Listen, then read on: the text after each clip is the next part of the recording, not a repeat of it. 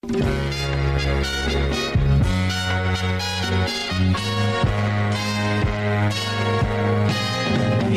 girl, what you doing down there? Dancing alone every night while I live right above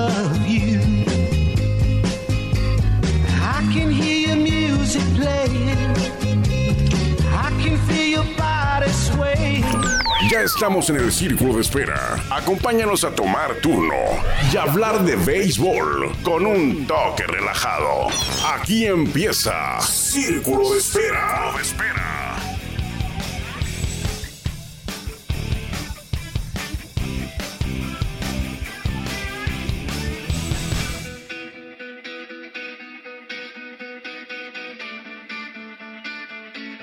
¿Qué tal? Buenas tardes, bienvenidos todos. Círculo de Espera Radio arrancando semana. Gracias a Jorge Niebla, el Caifán, por la introducción. Soy Armando Esquivel y me da mucho gusto que nos permita que lo acompañemos a hablar del rey de los deportes, a hablar de béisbol en este lunes 18 de septiembre del 2023. 18 de septiembre, espero que haya pasado un fin de semana muy agradable, festivo, por el tema del 16 de septiembre aquí en Tijuana, que de repente se nubló y hasta llovió, ¿no? Por ahí del sábado, en algunas zonas de la ciudad de Tijuana, eh, lluvia ligera, el domingo nublado también, hoy el lunes también está por el rumbo, más o menos, por el mismo vecindario, nubes ahí grises, pero que nada más pasan y no, no cae agua. Bueno, el sábado sí cayó en algunas zonas de la ciudad, unas ligeras, ligeras lloviznas. Hoy es, ya le decía, 18 de septiembre del 2023. Un día como hoy nacieron eh, Ryan Sandberg. ¿Se acuerda usted de Ryan Sandberg? Bueno, si tiene usted como 40 años o más, le debe haber tocado verlo jugar a Ryan Sandberg, que fue una, pues un emblema toda su carrera con los cachorros eh, de Chicago. Él debutó en el 81. Jugó del 81 al 97, por ahí de 16, 17 temporadas. Eh, Rhino le decían, Ryan Sandberg. Hoy cumple 64 años, nació en Spokane, Washington. Está en el Salón de la Fama, pero eh, yo no hubiera votado por él. Yo, bueno, yo soy muy estricto, ¿no? Eh, no votaría por, por varios, por muchos de los que ya están. Por Ryan Samberg no. Ryan Samberg no, no, ganó nada nunca. Creo que llegó a la Serie Mundial del 84 y la perdió. Ryan D. Samberg se, llamaba, se llama. Eh, fue el MVP en una ocasión en la temporada 1984, precisamente cuando los cachorros llegaron a la Serie Mundial y a la Serie de Campeonato, perdón, y la perdieron con los padres. No estoy seguro si los cachorros llegaron a la Serie Mundial. Si Ryan Samberg llegó a la Serie Mundial, no, no llegó a la Serie Mundial, llegó a la Serie de Campeonato y la perdió con los padres. Cuando era ganar dos de tres. Ganaron los primeros dos, luego los padres ganaron los siguientes tres. En aquella ocasión se jugaban dos primero en el equipo, en esta ocasión jugaron dos en la casa de los cachorros, el Wrigley Field, los primeros dos. Y luego los siguientes tres fueron en San Diego. Y cada quien ganó en su casa. Los cachorros ganaron dos y luego los padres ganaron los siguientes tres para avanzar a la Serie Mundial que luego perderían los padres contra los Tigres de Detroit. Ahí andaba Aurelio López en los Tigres de Detroit. Isidro Monge, pero Isidro Monge no estaba en la lista de lesionados. Bueno, Ryan Sandberg, eh, pues no ganó nada, hombre. La- es el Salón de la Fama, no es el, el, salón de los, el salón de los grandes jugadores, es el Salón de los jugadores excepcionales. De esos que nacen uno, dos por generación, tres. No debe de entrar cualquiera, no debe de entrar Eddie Murray, no debe de entrar eh, Bill Mazeroski, no debe de entrar Ted Simmons, no debe de entrar eh, muchos que han entrado, varios, no son pocos, son varios, por amiguismos, por, por bueno, pues eh, fue un tipazo, eh, fue el líder del equipo por 20 años, no, no es así. El señor este, Ryan Sandberg, tiene 2.300 hits. Batió para 285 en su carrera. Es un gran jugador, 2.300 hits. Es un gran jugador, pero no es Salón de la Fama. 280 cuadrangulares, 1.061 carreras producidas, 1.318 anotadas. Nunca fue líder de bateo, nunca fue líder de, hits, nunca fue líder de, de carreras producidas en una temporada. No es Salón de la Fama sus números. Diez veces fue el juego de estrellas, porque era popular. Era popular, era el líder del equipo de una ciudad grande, Cachorros. Una ocasión ganó el Home Run Derby. Guante de oro, Silver Sluggers, nueve guantes de oro, siete Silver Sluggers. pero para el Salón de la Fama, yo creo que no. Y vaya que hay mucha gente que lo tiene como un ídolo, ¿eh? Ryan Sandberg. En Chicago. Bueno, jugó, no jugó toda su carrera en Chicago. El primer año de él fue con los Phillies. Y luego lo cambiaron a Chicago. En el 81 jugó con los Phillies y en el 82 ya estaba eh, con Chicago. ¿Por quién lo cambiaría, no? Imagínense. Eh, lo tomaron los, los Phillies en el draft del 78. Debutó en el 81. Lo cambiaron junto a Larry Bowa Ryan Sandberg y Larry Bowa pasaron a los Cachorros en el 82, previo a la eh, pretemporada, por Iván de Jesús, que estaba en Chicago, pasó a los Phillies de Filadelfia. Bueno, fue un robo, ¿no? Regalote. Pero bueno, Ryan Sandberg nació un día como hoy, está cumpliendo 64 años. Y otro cumpleañero, si usted no sabía, hay otro Salón de la Fama. No cumpleaños hoy el otro Salón de la Fama. Ryan Sandberg sí. George Brett no cumpleaños hoy, pero sí, un día como hoy nació su hermano, que jugó Grandes Ligas. Se llamó Ken Brett porque ya murió. Era más grande que él. Ken Brett era por ahí de 5 años más grande que él. Debutó en el 67, jugó con Boston, con Milwaukee, con Pittsburgh, con los Yankees, con los Medias Blancas, con los Angelinos, con los eh, Royals, con los Dodgers también, Ken Brett. Y de hecho le tocó enfrentarse a George Brett en 20 ocasiones. Le pisó, le lanzó. Le pegó 6 hits. George Brett le batió 300, más o menos. A su hermano Ken Brett, que falleció en el 2003, tenía 55 años. Él era de Brooklyn. Ken Brett, un día como hoy nació, un 18 de septiembre. El hermano de George Brett, pero que ya eh, se adelantó en el camino hace bastante, hace por ahí de 20 años que murió. Un día como hoy, Roger Clemens ponchó a 20 en 1996 a 20 para empatar su propio récord. Ya lo había hecho. Ponchó a 20 en un juego de 4 hits. Se lo aventó completo, yo creo. Y eh, le ganaron los Medias Rojas, porque jugaba con Medias Rojas en ese momento, en el 96, a los Tigres de Detroit. 4-0. Eh, ¿Se acuerda usted también? No, no, fue en esta fecha, pero ¿se acuerda usted? Le, le recuerda algo escuchar el nombre de Jeffrey Mayer, aquel niño que metió la mano en un juego de los Yankees contra Orioles, metió la mano en un batazo de Derek Keir y le robó un cuadrangular. Bueno, le robó un out a los Orioles, le robó un out, le robó un juego y le robó todo, toda la temporada. Metió la mano y le quitó la bola a. ¿Cómo se llamaba ese señor? Tarasco, era el jardinero derecho de los Orioles metió la mano Luis Tarasco, creo, Capitán Tarasco. Luego dirigió a los Charros de Jalisco Tarasco. Metió la mano, atrapó la bola dentro del terreno de juego, encima de la barda. Y el umpire no lo quiso marcar o no lo vio. Yo creo que la primera, ¿eh? Y le dieron cuadrangular del giro, remontaron y los, y los Yankees vencieron a Orioles y se llevaron la serie. Jeffrey Mayer se llamaba el niño. Metió la mano. Bueno, eso fue en eh, 1997, 1996, 1993, es la serie de campeonato de la Liga Americana, juego 1. Marcó el rumbo de la serie ese incidente. 96, bueno, en 1993, eso sí, un día como hoy, un 18 de septiembre de 1993, los Dodgers también fueron ayudados de manera circunstancial por un aficionado. Resulta que en la novena entrada de un juego de temporada regular, iban ganando los Rojas de Boston 3-1 a los Yankees en Yankee Stadium, 1993. Novena entrada, dos outs, hombre en primera, Mike Gallego. Mike Stanley saca un elevado al jardín izquierdo y lo atrapan y cae el tercer out, el out 27, pero los umpires resulta que durante el wind-up del pitcher, por ahí, habían pedido tiempo.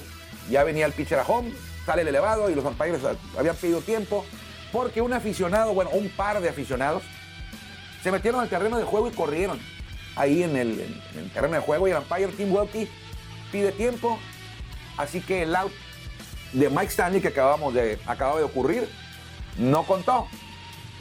Se viene para atrás la jugada y total, para no hacérsela muy cansada, los Yankees, luego de que ya habían perdido, entre comillas, el juego por ese elevado, que el umpire luego dijo que no, que era tiempo. Ya era el out 27, pues no era jugado 27 y los, y los Yankees le dieron otra oportunidad. Armaron un rally de tres carreras para dejar tendidos en el terreno a los Medias Rojas. Había dos out, había hombre en primera y había caído el out 27 con un elevado. Pero los aficionados se metieron, dos jóvenes, 14 años, por eso nunca supieron los nombres. Bueno, yo no los, yo no los supe porque eran menores de edad y no se dieron a conocer los nombres. Eh, se metieron al terreno y el umpire pidió tiempo, el out no contó porque el umpire alegaba que había pedido tiempo y se volvió a batear Mike Stanley con dos outs y hombre en primera, perdiendo 3-1. Y ahí se empezó a armar en un rally de tres carreras que al final los Yankees ganaron, dejaron perdidos, tendidos en el terreno a los Medias Rojas, ganaron el juego y la protesta, porque Medias Rojas elaboró una protesta y tampoco prosperó. Pero bueno, esos Yankees, aficionados de los Yankees, son muy, muy traviesos. Bueno, un día como hoy también, pero en 1987, Darrell Evans de Detroit, ¿se acuerda usted de Darrell Evans? Tremendos números y no está en el Salón de la Fama, ¿eh? Pero no era tan famoso, pues. No era el chico bueno, Darrell Evans. Eh, se convirtió en el primer jugador en conectar 30 cuadrangulares cuando ya tenía 40 años de edad. Y los Tigres le ganaron 7-6 a los cerveceros de Milwaukee, cuando los cerveceros jugaban en la Liga Americana. Fue el primer jugador en la historia en acumular 30 cuadrangulares en una misma temporada con 40 años de edad. ¿Quién fue el segundo? Porque solamente han, habido dos, que yo recuerde. El segundo fue hace poco. Eh, no recuerdo exactamente el año, pero fue eh, mi amigo, otro que no me caía muy bien, eh, David Ortiz, y yo no le voy a los Yankees. Yo le iba, cuando jugaban Yankees Media Rojas, yo le iba a los Media Rojas. Yo soy Doyer. Pero esos equipos ninguno me cae, ni Yankees ni Media Rojas. Menos David Ortiz. Y menos Alex Rodríguez. De Derek como que sí. Bueno, el segundo fue David Ortiz. El primero fue Darrell Evans, primer jugador que pega 30 cuadrangulares en una misma campaña con 40 años de edad.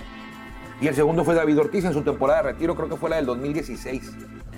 Por ahí, no recuerdo. Eh, pero eso es la, agenda, no la efeméride de hoy. 18 eh, de septiembre del 2023, aquí en Círculo de Espera eh, Radio. Ni, le dije por dónde íbamos, ¿verdad? Soy Armando Esquivel. Este espacio va a través de la 104.9, la, la número uno en Tijuana y también lo puede encontrar en eh, Spotify, Círculo de Espera Radio. Hablando de béisbol, media hora. Media hora. Y por cierto, ya nos habíamos aventado el origen de los nombres de todos de, los equipos de la, de la División Oeste de la Liga Nacional. Ya le dije yo por qué se llaman Dodgers, por qué se llaman Padres, por qué se llaman Rockies de Colorado, por qué se llaman Diamantes. Ah, no, Gigantes no le había dicho, ¿eh? Gigantes creo que no.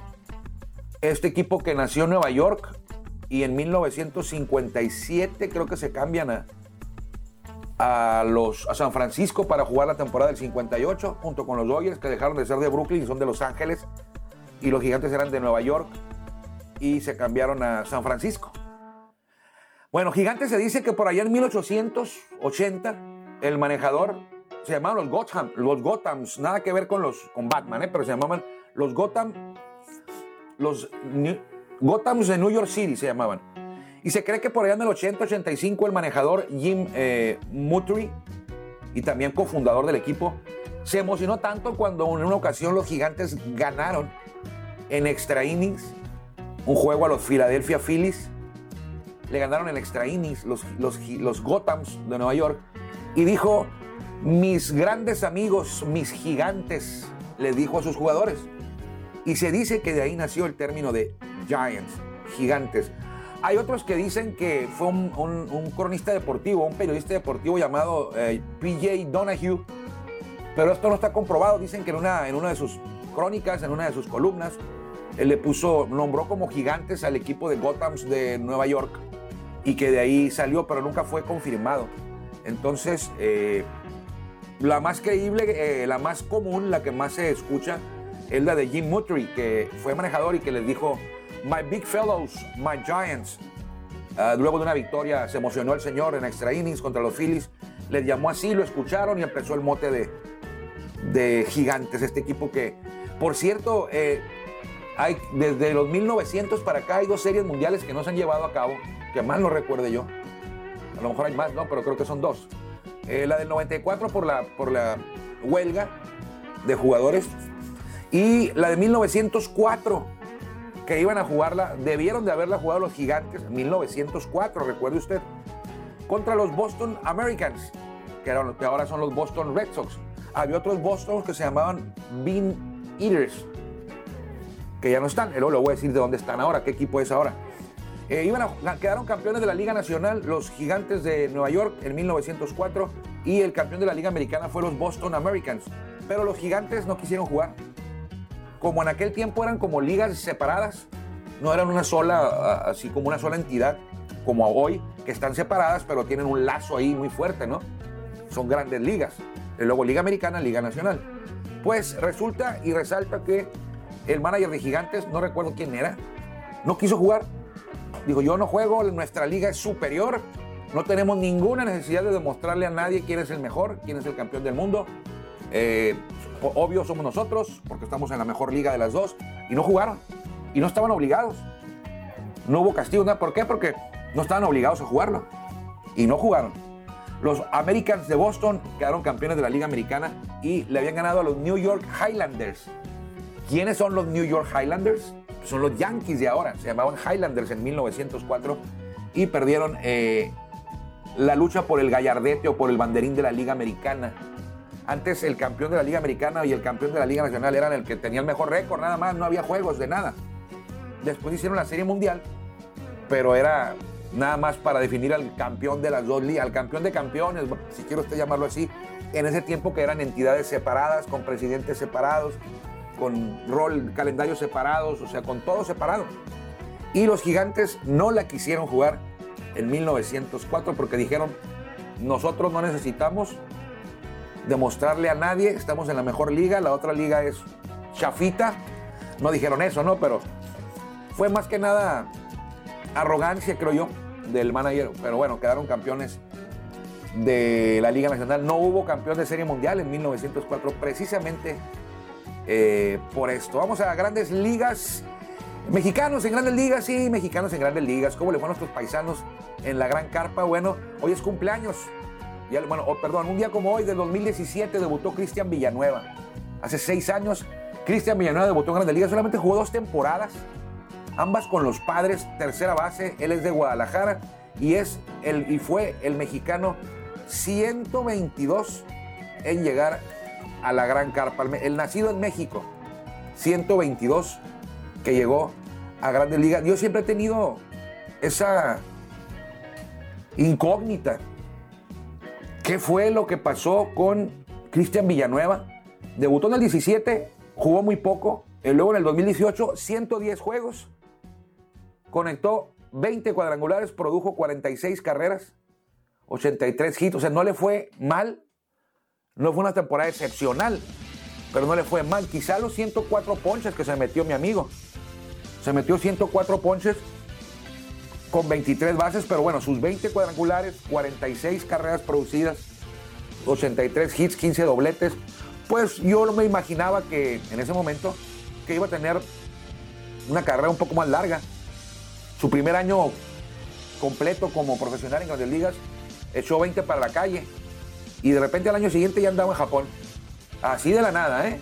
Ni siquiera los padres lo cambiaron, otro equipo, alguien lo tomara, ¿no? De repente fue así como un cortón y lo mandaron allá casi casi por la puerta de atrás a Japón. Entonces no, no, pues no, me quedó así la, la incógnita. Pero bueno, ¿cómo, un día como hoy debutó. Un 18 de septiembre se presentó en Grandes Ligas, en 2017 Cristian Villanueva. ¿Cómo le fueron nacidos en México Grandes Ligas ayer? Bueno, Giovanni Gallegos se apuntó un hold el 20, pero no le fue tan bien. Apenas pudo sacar un tercio, dos hits, una carrera limpia sin base, sin ponche como relevo con los Cardenales. Eh, se apuntó el hall, pero no, no estuvo fino ayer. Jonathan Aranda de cuatro nada, el tijuanense con los Rays. Isaac Paredes de tres nada, el, primera, el, tercera base con los Rays. Ramón Urias también en blanco en tres turnos con los Orioles. Alejandro Kirk no, no tuvo turno, solamente jugó una entrada como receptor. Y Joey Meneses de 4-1 con un ponche como bateador designado de los Nacionales de Washington. En ligas menores AAA, Irving López de 4-3 con los Memphis Redbirds. Alejo López de 4-1 con los Louisville Bats, esto en AAA. Esteban Quiroz de 4 nada con los Lehigh Valley Iron Picks. Y Tirso Ornelas, el de Tijuana, de 5-1 con dos ponches. Jugó como, como jardinero derecho con los El Paso Chihuahuas. En AA, Agustín Ruiz de Villahermosa de 4 nada con los Binghamton Rumble Ponies. En categoría A avanzada, Yaret Serna de Guaymas de 4-1 con los Hudson Valley Renegades, sucursal de los Yankees. Y en categoría A, Damián Mendoza de cuatro, de cuatro entradas en blanco, lanzó la Damián Mendoza como abridor con los Down East Wood Dogs y Cristian Romero de Hermosillo, Sonora. Se fue, perdió el juego, cuatro entradas, un tercio, tres carreras, cinco hits, cuatro entradas, un tercio con como abridor de Rancho Cucamonga, con los Quakes de Rancho Cucamonga, sucursal de los Dodgers en categoría A. Esos fueron los mexicanos ayer en eh, la Gran Carpa en Grandes Ligas. Padres ganaron la serie, pero bueno, están muy lejos de playoff, creo que no lo van a lograr. Ya clasificaron a la postemporada de manera oficial, pues los Bravos, ya lo habíamos dicho, eh, los Dodgers también, los Rays creo que también, y los Orioles de Baltimore. ¿Cómo se jugaría la serie de comodín en la Liga Americana? Los Rangers de Texas enfrentarían a los Twins de Minnesota. Los Azulejos de Toronto enfrentarían a los Rays de Tampa Bay en la serie de comodín si la temporada hubiera terminado ayer domingo. ¿Quiénes descansarían en esta primera ronda? Recuerde que usted que descansan dos. Serían Orioles de Baltimore y Astros de Houston, los dos mejores récords, bueno, los dos mejores récords del líder divisional. El tercer mejor récord del líder divisional de la Liga Americana es Minnesota. Ellos sí jugarían. Descansan dos nada más. Y aquí los líderes divisionales son Baltimore como uno, Houston como dos y Minnesota como tres. Cada día cambia, sobre todo el tema de Houston, Toronto, Texas, Tampa Bay, aquí en esta, en esta Liga Americana, ¿eh? el tema de los playoffs. Diarios, dependiendo de los resultados, hay modificaciones. También en la Nacional, por ejemplo, en la Nacional, ¿quiénes descansarían en la primera ronda? Dyers, perdón, Bravos y Dodgers, el 1 y el 2. ¿Y quién es el tercero? Milwaukee, líder divisional, pero está, tiene el tercer mejor récord de los líderes divisionales, entonces ellos jugarían. Ellos enfrentarían, Milwaukee enfrentaría a Chicago o a Miami, que están empatados. A los Cachorros o a los Marlins, que están empatados. O también, y el otro, serie, el otro juego de la serie del comodín sería, la otra serie de comodín sería Filadelfia contra Diamantes de Arizona. Entonces, Milwaukee contra Chicago o Miami y Filadelfia contra Arizona. Descansarían Atlanta y descansarían los Dodgers. Seis nacidos en México estarían participando en esta serie de, en esta serie de comodines. Habría seis nacidos de México. ¿Quiénes son?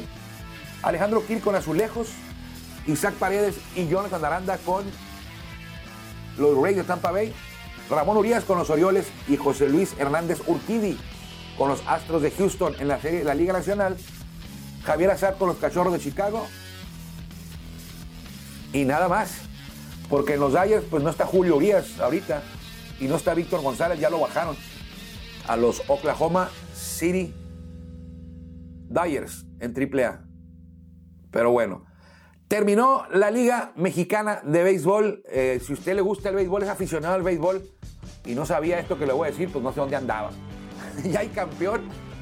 Los algodoneros Unión Laguna no pudieron, la zona norte no pudo defender su localía y cayeron en el sexto juego para que los Pericos de Puebla se coronaran. Los algodoneros ganaron los dos primeros juegos de la Serie del Rey la semana pasada en su casa en el Estadio de Revolución de Torreón pero luego no pudieron meter mano. Pericos ganó tres en fila en su casa y luego ganó el viernes el cuarto para coronarse por primera ocasión desde el 2016, o sea, no hace tanto. Y Algodonero seguirá con su sequía larga, la más larga de México, la más larga yo creo que no sé de, de, muchos, de muchas ligas. No ganan desde 1950 el campeonato. No ganan el campeonato desde, el 50, fue el último. Tienen 73 años sin ganar, van a tener 74, pues va a crecer la racha a 74. Vieron la sorpresa, jugaron muy bien, pero al final no les alcanzó a los algodoneros y pues son los campeones del norte. Se deben de sentir muy orgullosos ahí en la comarca lagunera, pero se quedaron cortos. Y estaban a tres out de empatar la serie a tres outs de empatar la serie, pero pues varias decisiones ahí del manager, no voy a decir que están mal, varias decisiones del manager que yo no hubiera tomado, yo no soy manager, que no hubiera tomado y que no le resultaron. O varias decisiones que no tomó, quizá yo hubiera tomado y el señor José Molina perdió el juego. Y sus, eh, José Molina y los algodoneros perdieron el juego. Hubo varias, varias decisiones que tomó y varias otras que no tomó. Y que bueno, como ya toro pasado, pues perdió el juego, pues decimos, mira, ¿para qué se trajo al pitcher? ¿Por qué no metió a este bateador? ¿Por qué no le dio la primera? Muchas cosas, sobre todo en picheo. El movimiento de su, de su, de su, de su, de su bullpen, pues yo no lo hubiera hecho de esa manera. Pero cada quien, él es el manejador. Yo estoy aquí hablando con usted de béisbol, en círculo de espera. Pero bueno, con eso terminó la Liga Mexicana de Béisbol. Y mañana, pasado mañana, van a presentar la Liga Mexicana de Béisbol, a presentar la Liga Mexicana de Softball Femenil. Se dice que hay seis equipos que van a participar. Toros no. Ya veremos el miércoles de qué se trata. También ya está por arrancar la pretemporada en Liga Mexicana del Pacífico. Ya arrancó, pero digo, los juegos en La Paz, la Baja Series, a partir del miércoles también. Por ahí estaremos si Dios quiere. Van a estar los mayos, los cañeros, los eh, algodoneros y los yaquis en La Paz, de miércoles a lunes. Así que por ahí lo esperamos. Si usted anda por el rumbo, me va a dar mucho gusto saludarlos. Y pues si no, pues tómese el fin de semana y vaya a La Paz. Muy bonito La Paz. Va a haber juegos todo el fin de semana. Grandes Ligas, recta final. Tendremos mucho de qué hablar. Grandes Ligas, recta final. El arranque de la Liga Mexicana del Pacífico, la Baja Series. Hay otro también, otro evento allá en Ciudad de México, otro en Tucson, la Liga Mexicana del Pacífico. La Escuelita de los Toros, que ya arrancó ayer domingo. Funciona de martes a viernes. Así que si usted tiene niños, todavía lo puede inscribir. No es un sistema de desarrollo, es un sistema de aprendizaje. Es para niños que quieren aprender a jugar béisbol y quieren divertirse. No tanto buscando talento, no tiene que ser un, su hijo un portento de talento para ir a la escuelita, no.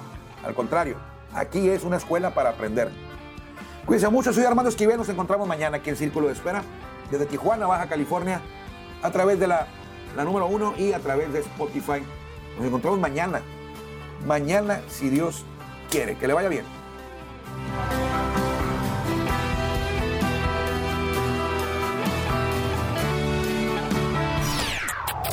Gracias por acompañarnos en el Círculo de Espera. Nos escuchamos próximamente. Círculo de Espera.